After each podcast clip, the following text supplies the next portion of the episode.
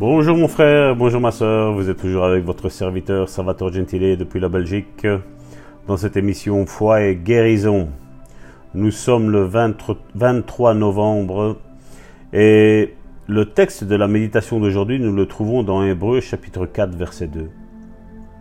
Hébreu chapitre 4 verset 2 nous dit Car cette bonne nouvelle nous a été annoncée aussi bien qu'à eux. Mais la parole qui leur fut annoncée ne leur servit de rien parce qu'on ne trouva pas de foi chez ceux qui l'entendirent. Le texte de cette méditation est Mêler la foi à la puissance. Vous avez retenu de ce que ce passage disait? Mais la parole qui leur fut annoncée ne leur servit de rien parce qu'elle ne trouva pas de la foi chez eux qui l'entendirent. C'est ce que je vous disais l'autre jour. Bien souvent, les, chrétiens, quand ils ne reçoivent pas leur guérison, voient le mal dans la personne en qui euh, il a prié et que rien ne s'est passé. Mais comme je vous dis, c'est un principe euh, spirituel, c'est une loi spirituelle. Malheureusement, quand on parle de loi spirituelle aujourd'hui, les chrétiens ne savent pas de quoi on parle. La loi spirituelle n'est pas seulement que celle-ci, il, y en a, plein de lois spirituelles.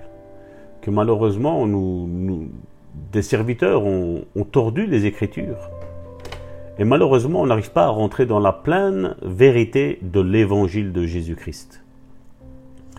Et ces émissions sont déjà là pour vous mettre la foi, mais c'est aussi, ils sont là aussi pour euh, détruire certains raisonnements que ces serviteurs ont donnés euh, au peuple de Dieu et qui ont été construits comme des murailles. Et malheureusement, si on ne les détruit pas, la guérison ne peut pénétrer le corps et ne peut agir dans la vie des, fidèles de Jésus-Christ. Donc nous avons besoin de mêler la foi à la puissance. Et le serviteur que je vous racontais hier, qui avait prié, regardez, en, lisant cette série de, témoignages qu'il a fait, j'aimerais lire un petit peu ce qu'il était mis ici.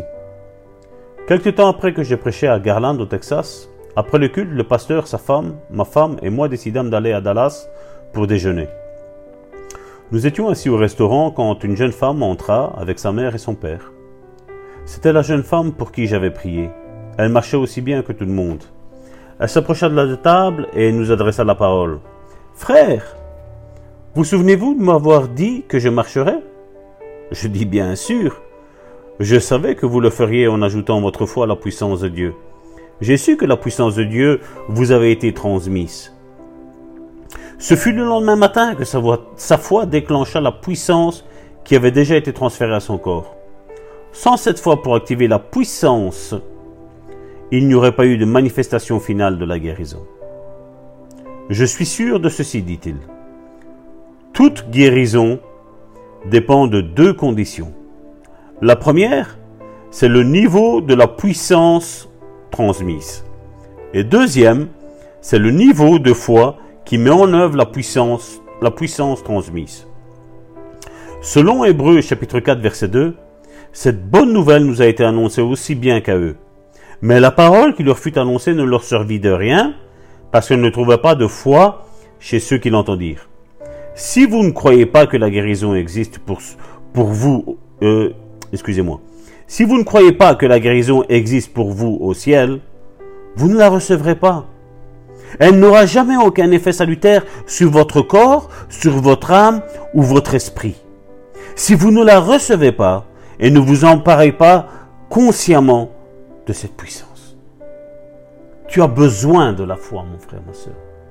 Tu as besoin de croire que Dieu va te faire lever de là où tu te trouves. Tu as besoin de croire que Dieu va agir dans ta situation. Tu as besoin de croire que Dieu t'aime. Tu as besoin de croire que Dieu ne t'a pas rejeté. Dieu ne rejette personne. Nous l'avons vu, Pierre a renié Jésus. Mais quand Pierre est revenu, Jésus ne l'a pas rejeté. Pourquoi devrait-il le faire avec toi? Pourquoi? Il n'y a aucune bonne raison, mon frère, ma soeur. Dieu t'aime, point. Alors une bonne déclaration pour aujourd'hui. La foi et la puissance sont invincibles ensemble. je joins ma foi à la puissance de Dieu afin de recevoir la guérison de mon être entier. Alors mon frère, ma soeur, prends cette décision. Active ta foi au nom puissant de Jésus. Sois béni en ce 23 novembre et demain nous aurons encore une belle, belle, belle méditation. Soyez bénis mon frère, ma soeur. À bientôt.